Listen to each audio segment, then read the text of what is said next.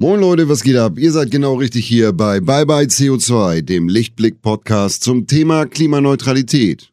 Let's go! Hallo zusammen, eine neue Folge Bye Bye CO2 mit mir, Claire Oerkers, und bei mir zu Gast sind heute Lisa und Max von 2D Reisen.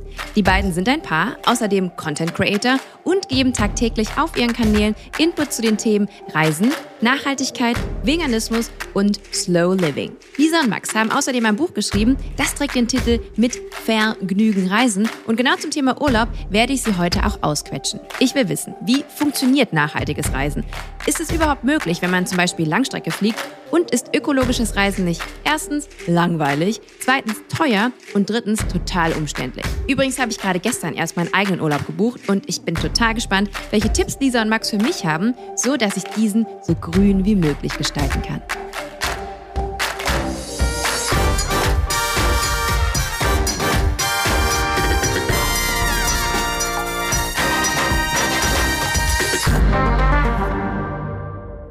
Hallo Lisa, hallo Max, schön, dass ihr da seid. Hi. Hallo, schön, dass wir da sein dürfen. Wir freuen uns sehr. Wie, wie geht's euch so als Einstiegsfrage? Also uns geht's blendend, draußen scheint die Sonne und das ist immer ein gutes Zeichen, würde ich sagen. Das stimmt wohl. Wo befindet ihr euch denn gerade? Weil ihr seid ja auch zwei, die immer ein bisschen schwer zu greifen sind. Ähm, seid ihr denn gerade zu Hause, ausnahmsweise mal? Also jetzt sind wir tatsächlich zu Hause, wir waren aber vor ein paar Tagen noch in der Schweiz ganz viel unterwegs und dann noch in Niedersachsen, also erstmal ganz hoch und dann ganz runter. Und jetzt äh, sind wir zu Hause, um das Ganze auch ein bisschen zu verarbeiten. 2D Reisen, das ist ja auch der Name, unter dem man euch kennt. Ähm, Name ist da auch Programm. Ich würde ganz kurz nochmal sagen, äh, 2017, um es jetzt mal sehr runterzubrechen, habt ihr quasi euren Job gekündigt, eure Wohnung gekündigt, seid los auf Reisen und im Prinzip ist das jetzt auch euer Job. Genau, Oder? könnte man so sagen. Genau, also seit zwei Jahren machen wir das hauptberuflich.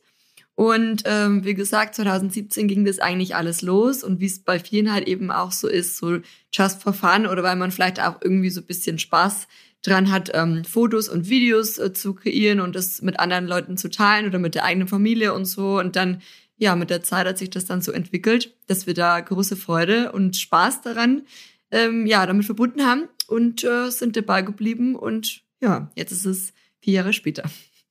Krass auch. Ähm, ich war in eurem Blog unterwegs, unter anderem, und äh, ich habe gesehen, uns drei teilt, also wir teilen eine Gemeinsamkeit. Und zwar lieben wir alle drei Mango Sticky Rice.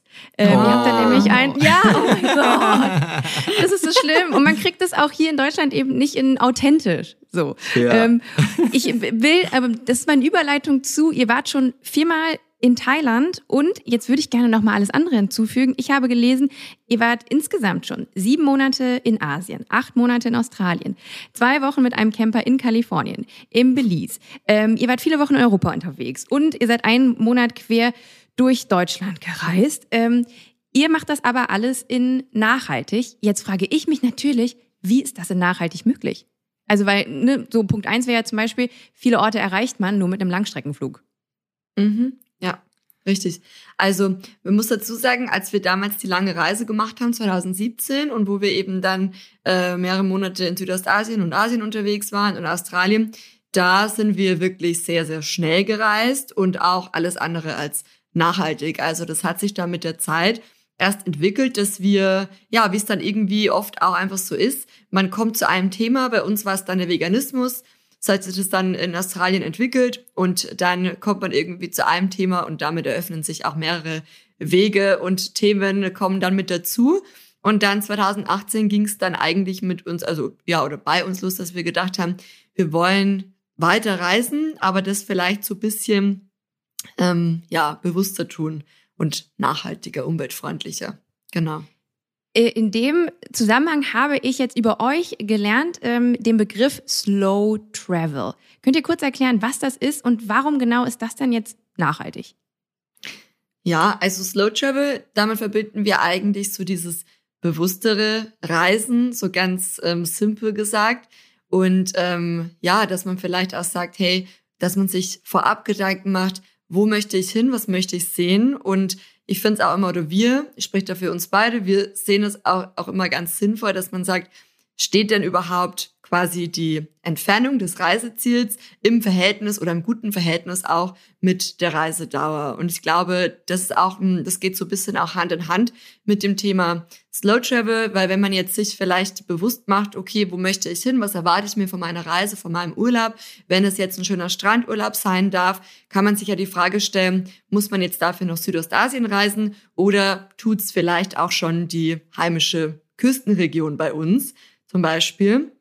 Und ansonsten eben dann auch, wenn es eine weitere Reise sein darf, muss, soll, dann kann man sich ja auch überlegen, dass man länger bleibt und somit ja das irgendwie zu einer runden Sache machen. Also jetzt so vereinfacht gesagt, genau. Wenn ihr jetzt entscheidet, okay, wir, wir legen eine lange Strecke in einem Flugzeug hinter uns, was steht dann auf der anderen Seite? Wenn du sagst halt, okay, Strand brauche ich nicht unbedingt, das finde ich auch in Deutschland oder vielleicht auch in Europa, ähm, aber ihr macht dann doch einen Langstreckenflug, beispielsweise nach Asien. Ähm, was ist dann auf der anderen Seite der Liste? Also wie viel muss da stehen, dass ihr sagt, okay, diesen, diesen großen auch CO2-Schritt ähm, wagen wir, ähm, dass sich das dann auch für euch in eurem Mindset lohnt? Das ist eine gute Frage tatsächlich. ähm, ja, also ich glaube, viele Dinge spielen da mit ein. Wir waren zum Beispiel auch mal in Kambodscha unterwegs und waren dann da in einem Yoga-Meditationsretreat und haben auch viel so in Richtung Persönlichkeitsentwicklung ähm, gemacht und vielleicht auch Dinge, Angebote wahrgenommen, die wir jetzt hier bei uns so in der Form nicht finden und auch vielleicht den kulturellen Austausch und ähm, ja, oder zum Beispiel in Australien haben wir wirklich so Work and Travel gemacht, also haben quasi in dem Land sind wir gereist und haben gearbeitet. Also das ist natürlich auch nochmal klar, ein ganz anderer Kontinent und ähm, neue Erfahrungen, die man jetzt so in Europa in der Form wahrscheinlich nicht sammeln kann. Jetzt haben wir so viel auch jetzt schon über Langstreckenflüge auch gesprochen. Ich würde gerne eine Kleinigkeit mit euch machen. Ähm, das mhm. machen wir mit allen unseren Gästen. Ich möchte gerne euren CO2-Fußabdruck ausrechnen. Es mhm. gibt so Rechner im Internet, da beantwortet man ein paar Fragen, so um die fünf, und ähm, dann hat man so eine Zahl. Kurz vorweg, der deutsche Durchschnitt liegt bei 11,17 Tonnen CO2 pro Jahr. Ich würde das gerne für euch mal ausrechnen. Fangen wir doch mal an mit der Frage, ähm, wie viele Personen in eurem Haushalt leben. Wahrscheinlich wohnt ihr zusammen? Mhm. Ich würde sagen ja. zwei. zwei. Mit Hund drei vielleicht. Oder der nimmt vielleicht auch schon so zwei Personen, also vier dann. Ähm, ihr habt einen Hund. Ich ja. habe den auch gesehen bei euch auf Instagram. Der ist noch gar nicht so alt, ne? Der ist ganz bezaubernd. Acht Monate, ja. Oh. Ja, mhm. ja ist sehr süß. Nehmt ihr den mit auf Reisen? Ähm, wir wollen versuchen, genau den zum Beispiel auf Campingreisen mitzunehmen. Ähm, und ansonsten, also ist so quasi unser Familienhund auch. Also wir haben dann die Chance, auch den mit unseren Eltern sozusagen zu teilen, in Anführungsstrichen. Und so ist er immer gut versorgt. Okay, verstehe. Wie heißt denn der? Paul. Paul, Paul. Also zwei Personen in eurem Haushalt plus Paul. Genau. Ähm, wie groß ist eure Wohnung? 90. 90 Quadratmeter, ja. ja. Okay. Dann ein bisschen eine schwierige Frage immer. Ähm, wisst ihr, wann euer Haus erbaut wurde? Das ist relativ neu. Ich glaube ah. 2011.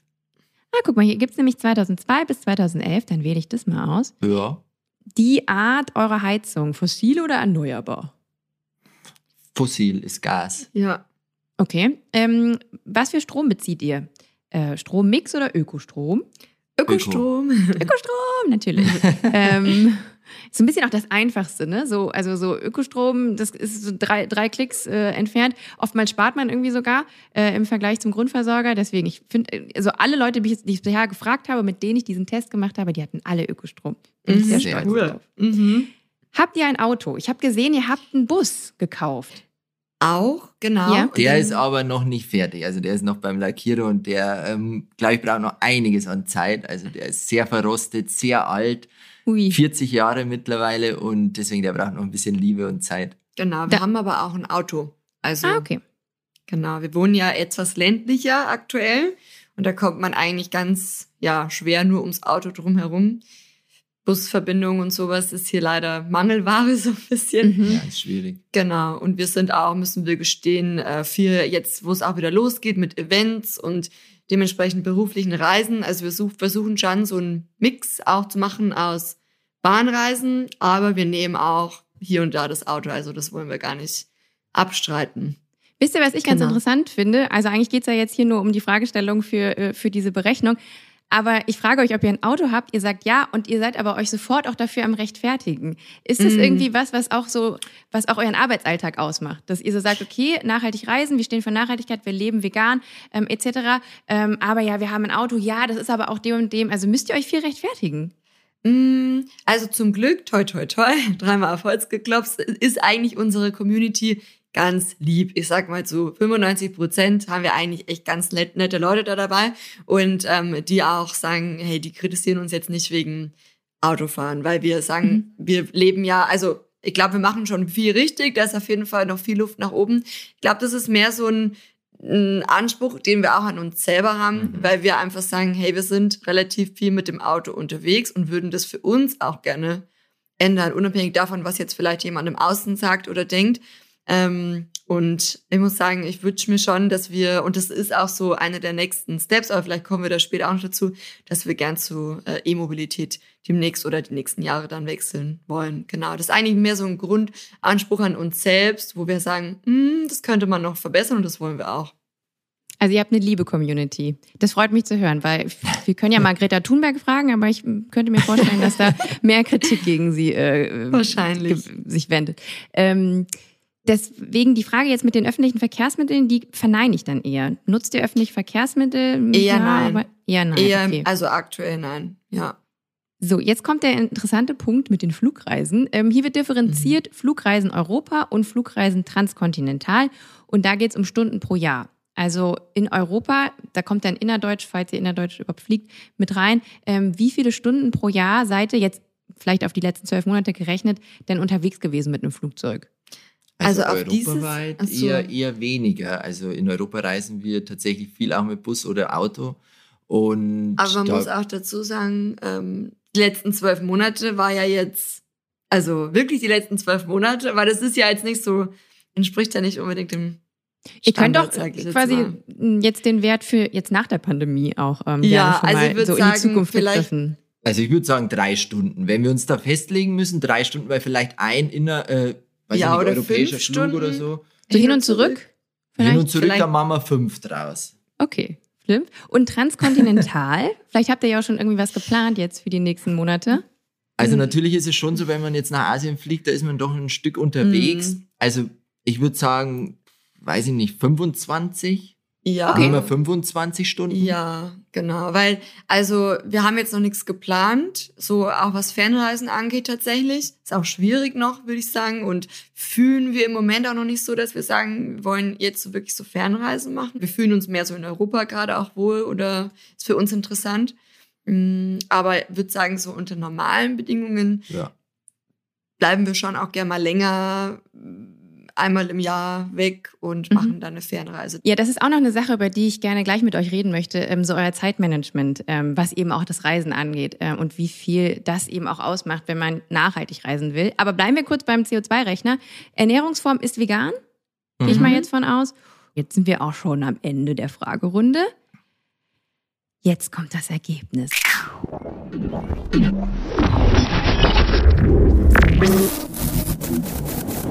Dein CO2-Fußabdruck liegt bei 12,95 Tonnen. Oh, Also nochmal zum Vergleich. Der deutsche Durchschnitt liegt bei 11,17 Tonnen CO2 pro Jahr und ähm, euer Wert ist, ist im Durchschnitt. okay. Das ist ein guter Durchschnitt. Für Aber das, dass wir ja. Reiseblogger sind und äh, tatsächlich Reisen unser Beruf ist, glaube ich, ist ein guter Durchschnitt. Also es gibt hier so ein Diagramm und da sehe ich, dass ähm, 6,09 Tonnen von diesen 12, also die Hälfte, ähm, macht Mobilität bei euch aus. Mhm. Wahrscheinlich eben auch Mhm. wegen des Autos. Tatsächlich Ja. die Langstreckenflüge, die reißen ähm, super äh, krass was rein. Ich habe nämlich hier auch eine Mhm. Zahl. Ähm, ihr seid wahrscheinlich auch so ein bisschen mit diesen CO2-Facts ähm, vertraut. Also eine Person im Reisebus, um es jetzt mal so komplett runterzubrechen, produziert 32 Gramm CO2 pro Kilometer. Im Flugzeug sind es dann schon 211 Gramm pro Kilometer. Und wenn man sich das jetzt mal hochrechnet, eine Flugreise nach Mallorca inklusive Rückflug, da ist man dann bei 0,7 Tonnen. Mhm. Und ein Flug nach Australien, gut, das ist jetzt so der weiteste, den man jetzt auch von uns aus ähm, antreten kann, da ist man hin und zurück bei 12 Tonnen. Mhm. Das wäre ja so viel, wie Wahnsinn. ihr jetzt im Jahr ähm, Genau, quasi erzielt. genau. Das ist schon einiges. Ich glaube, das ist vielen auch gar nicht so bewusst. Obwohl jetzt so Flugscham war ja auch so jetzt kurz vor der Pandemie großes Thema. Ähm, Ist es für euch nachvollziehbar? Hattet ihr auch so ein bisschen Flugscham, als es jetzt dann auch eben so populär war? Ja, auf jeden Fall. Da haben wir dann einfach auch probiert, dass wir ja sowieso, also ich glaube, man ist es gut, wenn man immer so ein bisschen nach dem Konzept fährt, vermeiden, reduzieren, kompensieren. Mhm. Und ähm, das machen wir auch. Aber wir sagen auch ganz klar, wir verzichten nicht komplett auf Fliegen. Vielleicht irgendwann, vielleicht sagen wir irgendwann, ach, jetzt reicht es uns eigentlich hier so bei uns. Und äh, aber ja, genau. Aber Flugscham war bei uns auf jeden Fall auch Thema. Ihr habt ja auch gesagt, wenn ihr denn doch mal einen Langstreckenflug antretet, dann bleibt ihr oft länger da. Ähm, das spielt natürlich auch jetzt in diesen, in, in den Punkt Slow Travel mit rein. Jetzt sagen natürlich auch Leute, ja gut, ihr habt ja leicht reden, Slow Travel. Ähm, klar ist das nachhaltiger, wenn man auch irgendwie länger an einem Ort ist und nicht irgendwie ständig versucht, zeiteffizient von A nach B nach C. Man fährt in ein Land, man will da aber an fünf verschiedenen Orten sein und muss deswegen viel fliegen. Ähm, jetzt kann man aber auch sagen, gut, Reisen ist jetzt quasi euer Alltag und andere Leute haben aber nur 25 Urlaubstage im Jahr. Ähm, was entgegnet ihr, wenn so Kritiker quasi euch das so entgegenschießen? Also wir versuchen nicht zu missionieren oder irgendwie jetzt Leuten irgendwas vorzuschreiben, sondern eher so ein bisschen mit Vorbild voranzugehen und zu sagen, wenn man halt jetzt nach Asien fliegt, dass man da schon vier Wochen zum Beispiel bleibt. Und das finde ich auch ist irgendwie ein guter Wert. Also ich würde jetzt nicht nach Thailand fliegen, nach Bangkok für eine Woche zum Beispiel. Gibt's ja auch. Und da sage ich, das ist, ob, ob das halt dann sinnvoll ist. Ich glaube, man muss das einfach bewusst für sich halt selber entscheiden und dann ist das auch, glaube ich, ein guter Weg. Ich mache gleich mal weiter so mit der, mit der nächsten Kritik, äh, die man vielleicht dann eben hört, wenn man sagt, okay, wir, wir, wir reisen nachhaltig. Nachhaltiges Reisen oder auch generell nachhaltiges Leben ist teuer. Und jetzt kann man natürlich sagen, ihr als Influencer, man sieht ja auch viel dann ähm, auf, auf, bei euch bei Social Media, dass ihr dann Kooperationen habt, beispielsweise mit einem Hotel, ähm, dass ihr das natürlich auch viel bezahlt bekommt. Wie geht ihr mit so einem Vorurteil um? Ja, das ist halt alles teuer, man kann sich das nicht leisten. Mhm. Also da müssen wir, da, also da differenzieren wir auch klar immer, weil meistens, wenn, was heißt meistens, immer eigentlich, wir machen entweder berufliche Reisen oder private Reisen. Und ähm, ja, ähm, manche Hotels ähm, in einer Kooperation sind dann äh, auch bezahlt, aber das ist einfach dann auch eine berufliche Reise und für uns in dem Moment auch ähm, Job. Und man denkt immer, ach, ja, schön, die übernachten dann in dem tollen Hotel, aber da wird auch natürlich eine entsprechende Gegenleistung gefordert. Also ist jetzt nicht so, wir machen da High Life. Das wäre ja schön.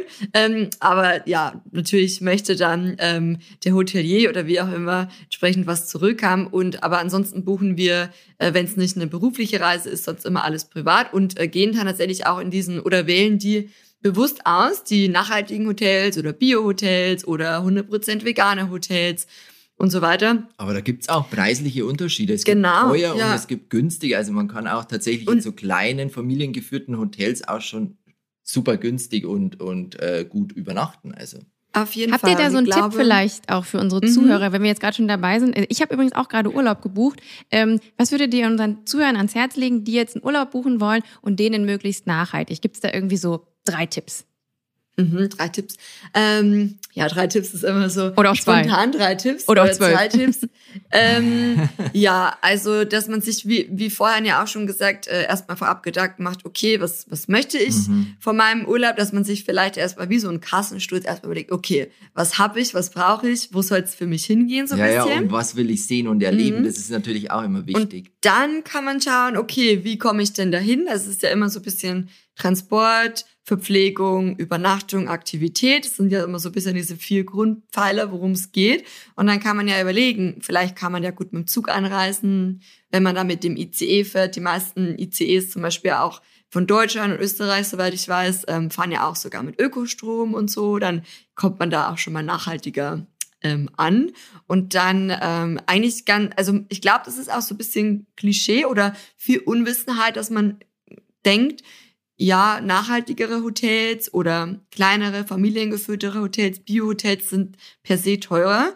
Was aber unserer Erfahrung nach jetzt gar nicht unbedingt auch oft der Fall ist, wenn man es jetzt eins zu eins mit ähm, einem Hotel oder mit einer Hotelkategorie, mit einer ähnlichen Hotelkategorie vergleicht. Also wenn man jetzt sagt, weiß ich nicht, vom Standard her wäre das vielleicht manchmal oft so vier Sterne. Und wenn man dann so kommerzielles Vier-Sterne-Hotel äh, anguckt, dann kommt man preislich oft bei dem gleichen raus, wo ich sage, hey, da kann man vielleicht auch für sich selber gucken und sagen, vielleicht probiere ich dann doch mal ähm, auch ein nachhaltigeres Hotel aus oder wie auch immer und tue gleichzeitig noch was für die Umwelt. Und ähm, das ist auch easy, dass man da was findet. Also oft werden wir gefragt, ja, wo findet ihr immer die tollen Unterkünfte? Wo, wie kommt man daran?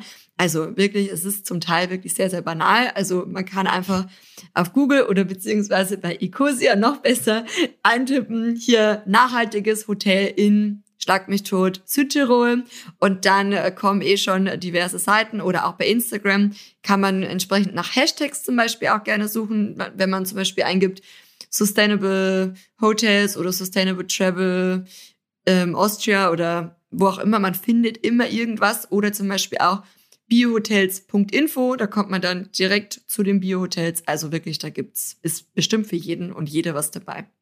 Also ihr sagt, was Urlaubsrecherche angeht, muss man halt vielleicht ein bisschen die Extrameile gehen, ja. aber es lohnt sich und es ist gar nicht so komplex und äh, wie man glaubt und äh, der günstige, nachhaltige Urlaub ist greifbarer, als man denkt. Mhm. Dieser Podcast wird präsentiert von Lichtblick. Für alle Neukundinnen gibt es mit dem Code Podcast50 einen 50-Euro-Bonus auf alle Lichtblick Strom- und Gasprodukte für eure klimaneutrale Energie für zu Hause und unterwegs. Den Link und weitere Infos findet ihr in den Show Notes. Du hast gerade jetzt, äh, Lisa, das Thema äh, Klischee angesprochen. Klischee ist ja auch, wenn man jetzt nicht nur sich Reisen anschaut, sondern generell einen nachhaltigen Alltag, ähm, dann sagen viele Leute oft, das ist teuer. Also ihr ernährt euch vegan. Wahrscheinlich hört, hört ihr das öfter. Veganismus, das ist doch auch alles teuer. Stimmt das? Ähm, also ich würde sagen, es kommt darauf an, wenn man sich jetzt noch zusätzlich on top Bio ernährt, also nur, dass man nur Bio-Lebensmittel kauft, dann würde ich sagen, ja, es ist ein bisschen teurer. Aber es ist natürlich auch besser für die Gesundheit. Muss man dazu sagen, wenn man jetzt sich vegan ernährt, isst man ja deutlich mehr Gemüse, mehr Obst, würde ich jetzt zumindest von mir behaupten. Ähm, und deswegen glaube ich, wir machen das halt dafür gerne. Also wir zahlen dafür halt lieber mehr. Dafür ist halt meiner Meinung nach auch besser vom Geschmack. Ja, was man aber natürlich auch sagen muss, ja, es stimmt. Also nicht nur jetzt wegen Biolandwirtschaft. Klar, das ist auch natürlich immer, zahlt man ein bisschen mehr, aber auch großes Thema, vegane, vegane Ersatzprodukte. Ähm, und da, glaube ich, äh, schließen dann auch immer viele Leute oder ja, schließen sich so ein bisschen das Argument heraus.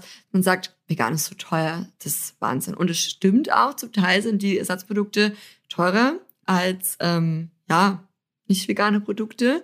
Ich hatte auch damals ähm, in einem, ja, in einem Supermarkt so, so richtigen, irgendwie, weiß ich nicht, so ein Aha-Moment, als dann so eine vegane Salami und eine echte, in Anführungsstrichen, äh, tierische Salami quasi so nebeneinander standen und dann war das tierische Produkt günstiger als das pflanzliche Produkt. Und ich dachte mir so, das kann ja irgendwie nicht ja, sein. also, sein, ja. Das ist ja so, und es liegt einfach daran, äh, dass äh, vegane Produkte nicht äh, staatlich subventioniert werden. Und gerade auch Milchprodukte werden ja staatlich subventioniert, also das heißt gefördert. Somit können diese Preiswerte angeboten werden. Und ja, deswegen kommen dann auch dementsprechend höhere Preise bei den veganen Produkten zustande. Leider.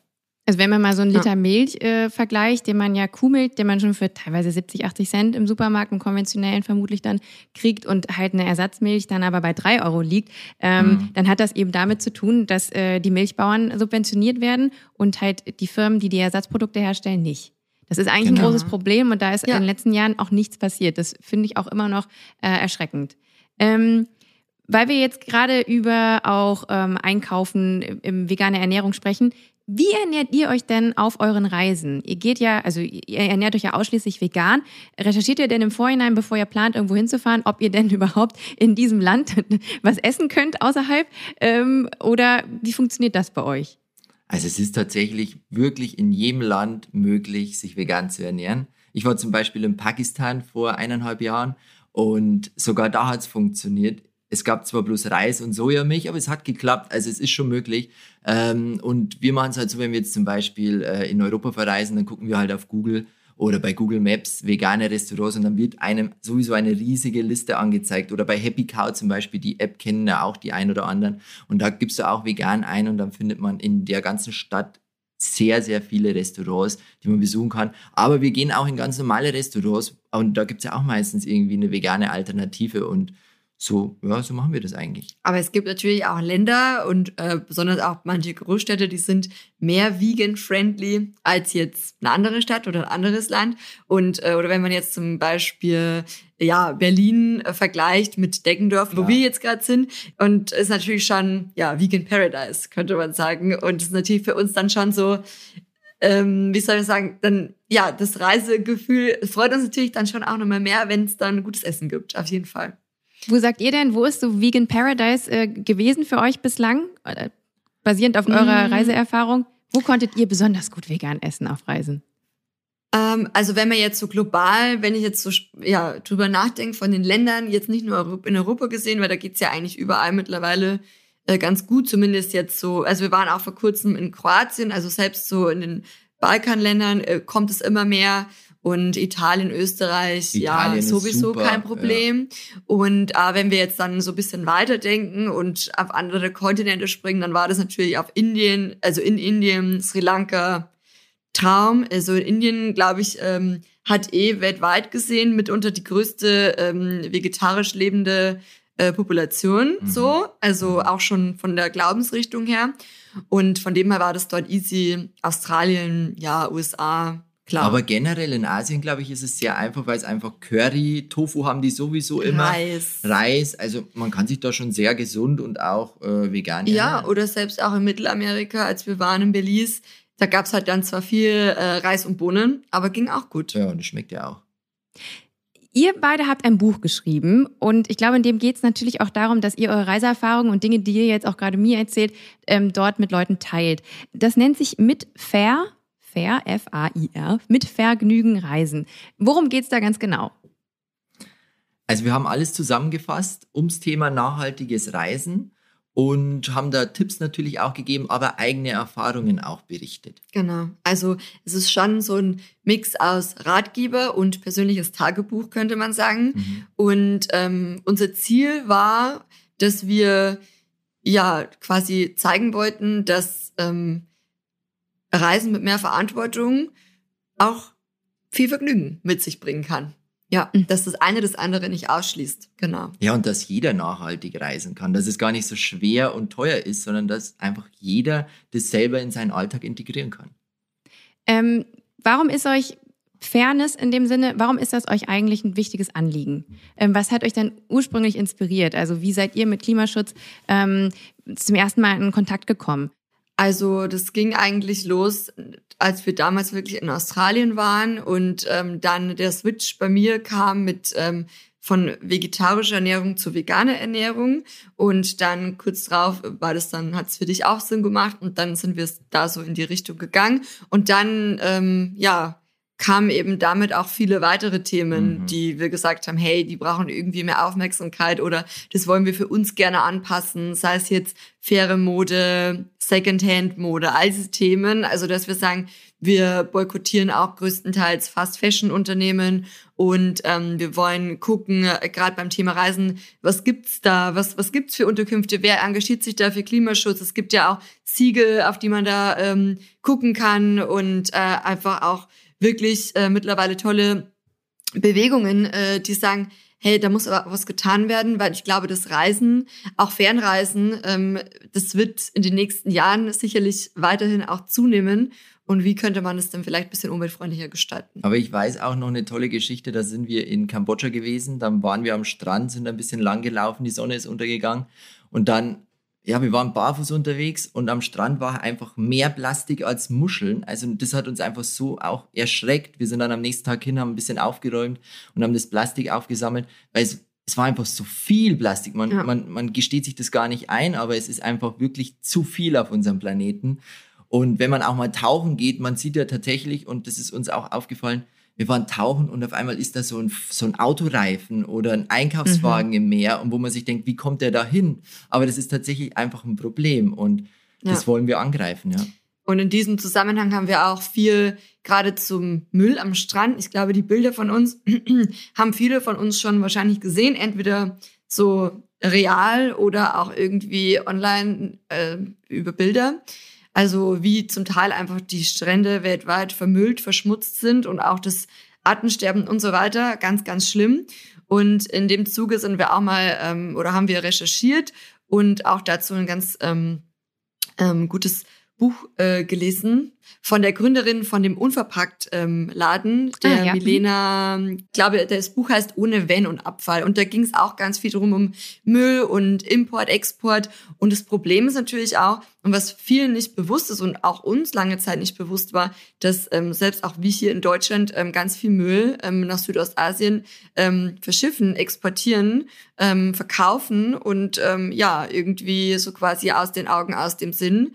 Und, ja, und es geht in ähm, Deutschland dann sogar offiziell als recycelt. Ich habe da mal genau. eine lange Doku mhm. drüber gemacht und da genau. waren wir nämlich in äh, Malaysia und da haben wir dann wirklich ähm, gesehen, also unser, unser Müll wird nach Malaysia gebracht. Dort ähm, ähm, sind dann halt Leute, die daraus tatsächlich Geld machen, in dem Sinne, dass die dann dort Frauen haben, die das dann eben, das, was wir nicht machen, recyceln und sortieren und das auf mhm. eine unfassbar unmenschliche Art und Weise. Ähm, also als ich das erstmal gesehen habe, mir standen so die Tränen in den Augen. Da war eine Frau, die hatte halt einen riesengroßen Sack voller Plastikmüll vor sich, hat sich immer einen Teil rausgenommen, hat mit einem Feuerzeug das angezündet, sodass es so angesenkt war, hat dann daran gerochen und konnte aufgrund des Geruchs sagen, was das jetzt genau für ein, für ein Kunststoff ist, hat es dementsprechend ähm, sortiert und dann wurde nämlich das, was eben recycelbar ist, das sind meistens ja nur 10 Prozent bei Plastik, weil vieles ist auch Mischplastik, ähm, das wird dann wiederum nach China verkauft. Und für, für, für dann diesen, den, den, den Herr oder die Frau in Malaysia, die dieses Business hat, ist das gutes Geld. Aber die Frau, die da sitzt und das Ganze sortiert. Mhm. Das ist einfach, und ich meine, ich will gar nicht wissen, wie viel Geld die dafür bekommt. Sehr, sehr wenig Geld. Ähm, und das ist so eine, so eine ähm, gesundheitliche Belastung. Ähm, das ist schockierend. Und das ist unser Müll. Wir haben da wirklich gesehen, da waren dann halt auch so, so Netze, da stand dann Knoblauch drauf. Also es ist wirklich belegbar, das ist deutscher Müll, der dahin verschifft wird. In Deutschland gilt er dann, wird er als recycelt deklariert. Es ist ein riesengroßes Problem. Ähm, und, und trotzdem besteht es weiterhin. Ja. Mhm. Ja, das ist, ähm, es ist schon auch viel Weltschmerz, der sich da so ähm, breit macht in einem, ne? wenn man dann irgendwie über das große Ganze nachdenkt. Ähm, seid ihr dann manchmal traurig? Also wenn ihr dann an so an so Orten lang geht, an wunderschönen Stränden, ähm, die mit Plastikmüll übersät sind, ähm, was sind da für Gefühle in euch?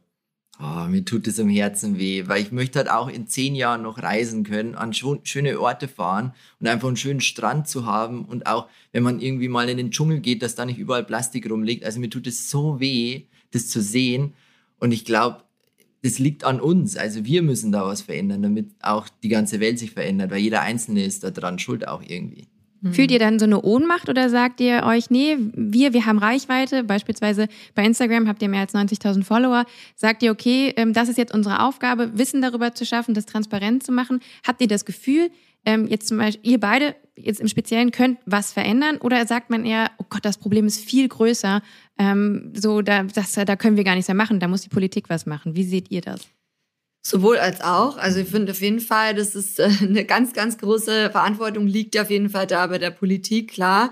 Aber ähm, das ist auch kein Grund, dass man jetzt als Einzelne, Einzelner den Kopf in den Sand äh, steckt. Und wir haben auch schon das Gefühl, ähm, dass wir in den letzten Jahren und auch weiterhin ähm, viel dazu beigetragen haben und bewegt haben. Also gerade was das Thema ja nachhaltiger, bewusster Leben im Alltag und auf Reisen ähm, betrifft weil wir auch regelmäßig Rückmeldungen bekommen von den FollowerInnen, ähm, die sagen, hey, irgendwie bei uns letztens äh, haben wir Familienfest gemacht und wir haben jetzt uns auch mal, oder die Großeltern haben mitgezogen das und haben gesagt, hey, die probieren das mit dem Vegan oder hey, die buchen dann irgendwie auch dank uns ähm, das ein oder andere Bio-Hotel, weil wir dort waren, weil die da auch inspiriert wurden. So Sachen. Also ich denke schon, dass sich da viel tut und ähm, gerade auch mit Social Media, also ähm, das diese ganze Social Media Welt, nenne ich es jetzt einfach mal, schon ganz, ganz viel zu diesem Thema beigetragen hat. So die Pandemie hat so ein bisschen ausgebremst, hatte ich das Gefühl. Klar, es gab irgendwie dann zu der Zeit vermeintlich äh, irgendwie andere Themen, wo man dann irgendwie so einen Fokus drauf hatte. Aber ich habe das Gefühl, das ganze Thema Umweltschutz erlebt jetzt wieder so ein bisschen auch sein Comeback, was ganz schön ist. Total, es kommt so im Mainstream auch an und also auch ja. selbst wir beim Privatfernsehen berichten viel darüber. Ähm, jetzt ihr bietet ja quasi die Möglichkeit, ähm, dass man sich bei euch informiert. Ähm, jetzt weiß ich nicht, wir sind ungefähr gleich alt, äh, als ich so angefangen habe, so mein eigenes Mindset zu entwickeln. Da gab es noch kein Social Media. Wie habt ihr euch dann informiert, auch was eben grüne Themen angibt? Wo habt ihr euer Wissen her? Ich glaube, man zieht das Ganze auch irgendwie an. Ich glaube, wenn man sich mal mit einem Thema beschäftigt, dann kommen Informationen zu einem selbst irgendwie. So ist mir zumindest gegangen. Man kommt dann, man stößt auf Bücher zum Beispiel oder auf Dokumentationen. Mittlerweile gibt es ja bei Netflix gibt's ja tausende Dokus mhm. über die Themen. Oder auch einfach, man liest in Zeitschriften, man wechselt ja dann auch die, die, die Blogs, die man davor gelesen hat, jetzt mhm. liest man halt andere Blogs oder andere Zeitschriften, die sich mit dem Thema befassen. Also das kommt auf einen zu. Man muss einfach mal so einen kleinen Schritt in die richtige Richtung gehen und dann ist der Weg ja schon geebnet, oder? Mhm. Ja. ja, ja, total. Ich würde euch gerne noch so ein paar, so ein bisschen grundlegendere Fragen stellen. Alles natürlich äh, im Rahmen der Klimaneutralität. Wie sieht denn eure Vision einer klimaneutralen Zukunft aus? Ja, das ist eine gute Frage. Also ich finde auf jeden Fall so Einwegplastik, das ist ja so ein ganz, ganz großes Problem. Ich finde, das sollten wir in den Griff kriegen, so als Gesellschaft, dass einfach so Plastiktüten komplett verschwinden, weil das ist unnötig. Mhm. Was muss sich denn verändern, dass wir endlich auf Einwegplastik verzichten? Ich glaube, die ähm, auf jeden Fall, dass die Politik das verbietet. Also das sieht man mhm. ja auch in anderen äh, Ländern. Ich glaube, Belize hat es damals verboten, schon relativ äh, zeitnah. Also die haben wirklich auch den äh, Verkauf und äh, ja von einem Eimer Plastik wirklich gestoppt. Und äh, dann muss halt, mussten die Leute halt irgendwie nachziehen, oder? Also, dass sie sagen, hey, ich meine, früher ging es ja auch ohne Plastik. Wenn wir jetzt irgendwie, wenn ich so die Großeltern äh, angucke, ich meine, was hätten die denn gemacht? Man muss sich, glaube ich, irgendwie so wieder bisschen ja, besinnen und sagen, ja, bisschen back to the roots auch und sagen, hey, das Leben ohne Plastik ist auch lebenswert. Und es, war halt vielleicht manchmal ein bisschen komplizierter, ja. wenn man sagt, gerade man macht so irgendwie schnell hier, man flitzt da irgendwo rein, macht einen spontanen Einkauf. Ich meine, das Leben hat sich auch verändert, die Zeiten sind jetzt nicht mehr so wie damals. Wir sind alle irgendwie gefühlt so, ähm, ja, vom Hetzen nach A nach B und so. Jeder hat irgendwie volle Termin ähm, Pläne, aber vielleicht kann man trotzdem auch einfach was machen und dass man sich sagt, hey, man denkt vielleicht zweimal, dreimal wieder öfter an seinen Jutebeutel, dass man da einfach so wieder ein bisschen guckt und das Gute ist ja, äh, es, es, greift ja jetzt seit Anfang Juli auch die neue EU-Richtlinie. Das heißt, neue ähm, Einweg-Plastikprodukte, also spezielle, da geht's halt um Strohhelme, ähm, es geht um, glaube ich, äh, Einwegteller etc., die dürfen gar nicht mehr hergestellt werden. Also die Altbestände dürfen abverkauft werden. Ich glaube, das ist zumindest schon ein, ein großer Schritt in die mhm. richtige Richtung. Ja, Und dann definitiv. ist tatsächlich, glaube ich, diese Gemütlichkeit. Ne? Also wir haben uns einfach so sehr an Plastik gewöhnt. So ist es irgendwie einfach. Ich merke es ja auch selber teilweise, wenn ich dann verreise und ich habe dann irgendwie eine Flüssigkeit und habe Angst, die, die irgendwie löst sich auf, dann packe ich die halt dann auch in eine Plastiktüte so. Ähm, aber ja. ich versuche da auch immer alte Tüten zu nehmen. Ähm, das ist halt schon auch irgendwie was, da, da müssen wir einmal so eine Umkehr in uns schaffen. Ne? So, hm. Weil oftmals ist, ist dann halt auch die, die Mehrwegalternative jetzt gar nicht so viel umständlicher. Ja. Ich war zum Beispiel in Ruanda auch für eine, für eine Doku über Plastikmüll. Und da ist halt auch die Plastiktüte verboten. Das ist jetzt auch schon zwei Jahre her. Ich glaube, mittlerweile sind da auch PET-Flaschen verboten. Da haben sich die Leute auch super schnell dran gewöhnt, ähm, halt auf, auf Alternativen zu setzen. Ne? Dann eben ähm, einen Mehrwegbeutel dabei zu haben beim Einkaufen und so. Also das funktioniert schon. Aber ich glaube, wenn wir es einmal schaffen, dann ähm, blöderweise war dann die Pandemie da, ne? Also was so Einwegplastik und so angeht, das hat uns so zurückgeworfen wieder. Ähm, mm. Eine Frage, die ich an euch habe. Wann wart ihr das letzte Mal so richtig mutig?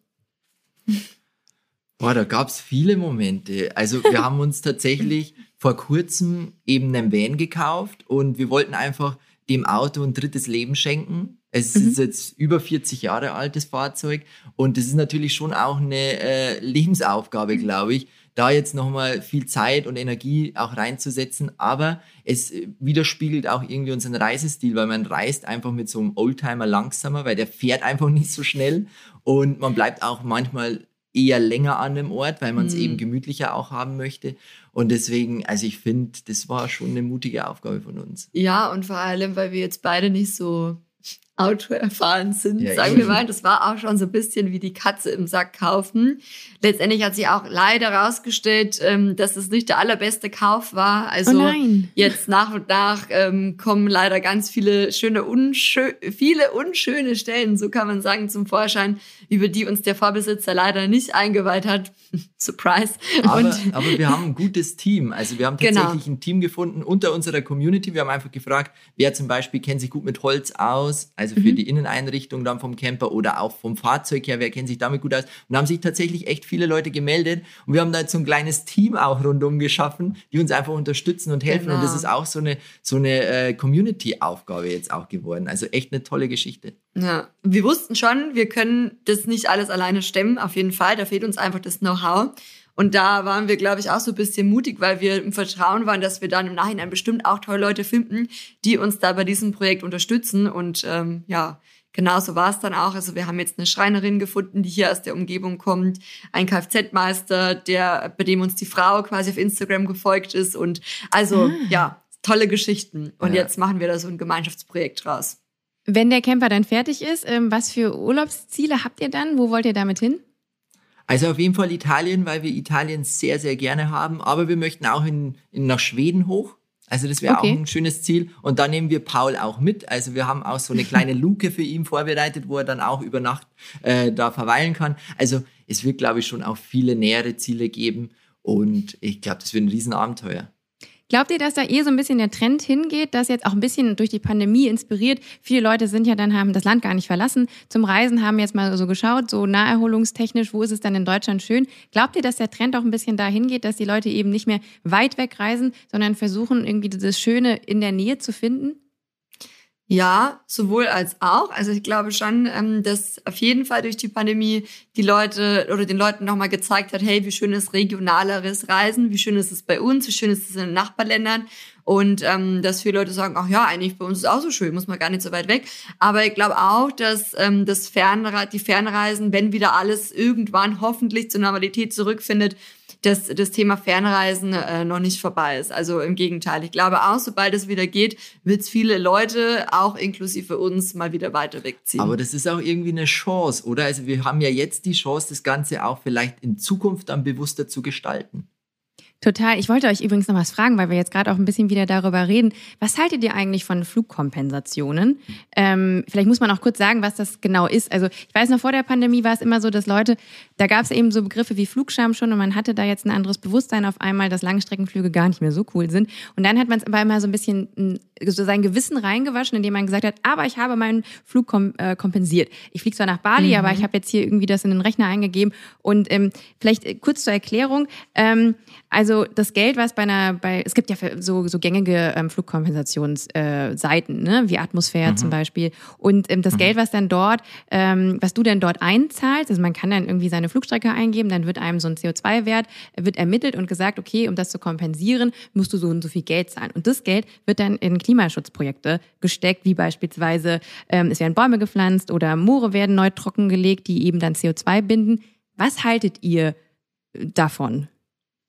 Ich muss sagen, ich finde es ähm, gut. Mhm. Ähm, und weil, wie du auch meintest, es ist so ein bisschen, als würde man sich selber grün waschen wollen oder so ein bisschen Heuchlerei und so. Und ich, ich kenne auch die Debatte, mir ist das auch bewusst. Und wir haben uns da auch mal so Gedanken darüber gemacht, ist es wirklich dass man sich denkt, äh, ja, irgendwie ist doch Heuchlerei so. Aber ich glaube, da muss man auch hier, wie eigentlich überall, differenzieren. Klar, wenn jetzt jemand sagt, ach, ich fliege jetzt hier wie wild um den Globus, aber ich kompensiere ja schön, dann ist es vielleicht nicht unbedingt Sinn der Sache. Aber wenn auch das Hand in Hand geht mit bewussterem Reisen, ich überlege mir vorab, wo es hingeht und wenn man dann noch on top mhm. kompensiert, dann finde ich das eine super Sache, äh, weil man sich ja bewusst mit dem Thema auseinandersetzt und sagt, hey, okay, ich fliege jetzt dahin, ich habe mir das jetzt für mich entschieden, ich habe, ich mache das jetzt, aber ich möchte auch meinen meinen Beitrag ähm, ja leisten und der Umwelt entgegenkommen. Und ich finde, daran ist nichts Verwerfliches, ganz im Gegenteil. Ja. Es ist ja, glaube ich, jedes Mittel ist recht, ähm, wenn quasi für das Thema sensibilisiert wird, oder? Weil ich ja. rede oft in dem Podcast auch um der, über das Thema Greenwashing generell, weil viele Firmen natürlich jetzt drauf äh, mit auf diesen, auf diesen Zug aufspringen und ähm, beispielsweise jetzt auch die Discounter jetzt in letzter Zeit oft damit propagieren, dass sie auch irgendwie CO2-Bilanzen von den Discounter-Produkten ähm, offenlegen, wo man sich auch denkt, ja komm, ach, das ist ja irgendwie nur Greenwashing. Aber oftmals höre ich dann eben dann von meinen äh, Interviewgästen, das ist doch super, weil halt mhm. eben das Thema auch bei der breiten Masse ankommt. Ihr seht das wahrscheinlich ähnlich. Ja, mhm. definitiv. Ja. Absolut. Ich habe noch zwei Fragen. Was ist denn die nächste konkrete Veränderung, die ihr für euch und euren Lifestyle angehen wollt? Das fragen wir also, immer jeden. Also so was ist noch auf eurer To-Do, auf eurer äh, grünen Bucketlist? Ah, definitiv. Wir wollen uns ein E-Auto zulegen. Also wir hätten da wirklich auch Lust drauf. Und ich muss sagen, ich informiere mich da auch drüber und es gibt auch schon äh, Kandidaten, die wir da schon ausgewählt haben. Also das ist so, glaube ich, die nächste große Veränderung. Okay. Und meine persönlich aller, allerletzte Frage, weil ich diese schön finde in eurem Kontext. Ähm, wo soll eure persönliche Reise denn noch hingehen? Also mit persönlicher Reise meinst du so jetzt nicht unbedingt an einen Ort gebunden, sondern so was mit uns für die nächste oder wo wir uns Ja, das könnt ihr Jahre gerne sehen. total philosophisch beantworten, so habe ich mir das gedacht. Mhm. die persönliche Reise. Also wir würden, glaube ich, gern, da fühlen wir uns so ein bisschen dazu, ja, oder inspiriert es so weiterzumachen, dass wir sagen, wir wollen das nach außen tragen, dass verantwortungsvolleres Reisen cool ist, dass Bio-Hotels cool ist, dass vegan Essen auch auf Reisen toll ist und eine Erfahrung und dass man das unbedingt ausprobieren kann, machen soll, weil man dadurch auch einfach auf vieles verpasst. Also wir haben die Erfahrung gemacht, gerade im Ausland waren wir, wir essen waren vegan essen, also das ist einfach zum Next Teil Level. Next Level und da verpasst man einiges, wenn ja. man das nicht macht. Genau. Also. also quasi noch mehr Leute inspirieren und noch mehr Leute mitnehmen auf auch eure ja. Reise und andere Leute da dazu auch für ihre eigene nachhaltige Reise inspirieren. Ähm, vielen, vielen Dank, dass ihr das alles mit uns geteilt habt. Ähm, ihr gebt einem so ein gutes Gefühl. Ich bin sehr, ja. ich fühle mich jetzt auch sehr inspiriert und ähm, habe auch das Gefühl, ähm, es ist alles gar nicht so schwer, wie man denkt. Ähm, und ich trete auch bald eine Reise an und ich werde auf jeden Fall ähm, vieles, was ihr heute erzählt habt, da mit reinnehmen. Ähm, danke für eure Zeit.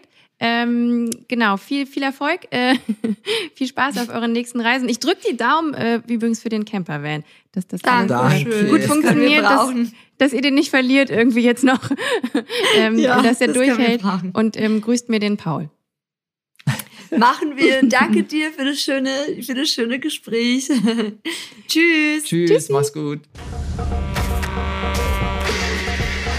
So, liebe HörerInnen, wie gewohnt möchte ich kurz zusammenfassen, was wir aus dem Gespräch mit Lisa und Max heute mitnehmen können. Nachhaltiges Reisen stellen wir uns im Kopf viel komplizierter vor, als es in Wirklichkeit ist. Beim Buchen zum Beispiel braucht es nur das ein oder andere Keyword oder den ein oder anderen Hashtag mehr, wie zum Beispiel Biohotel.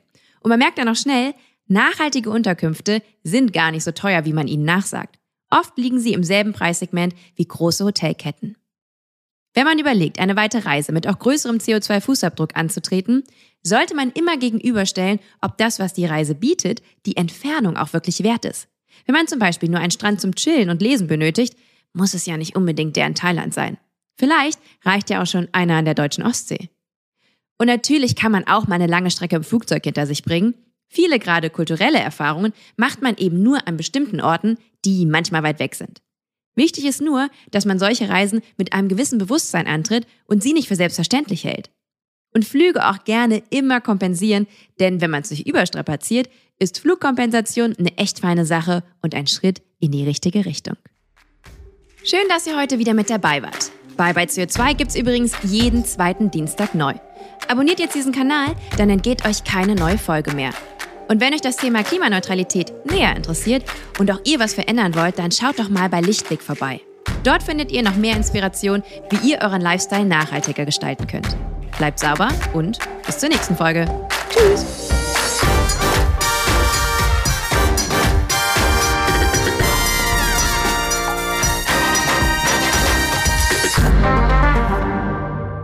Eine Produktion von Podstars für Lichtblick.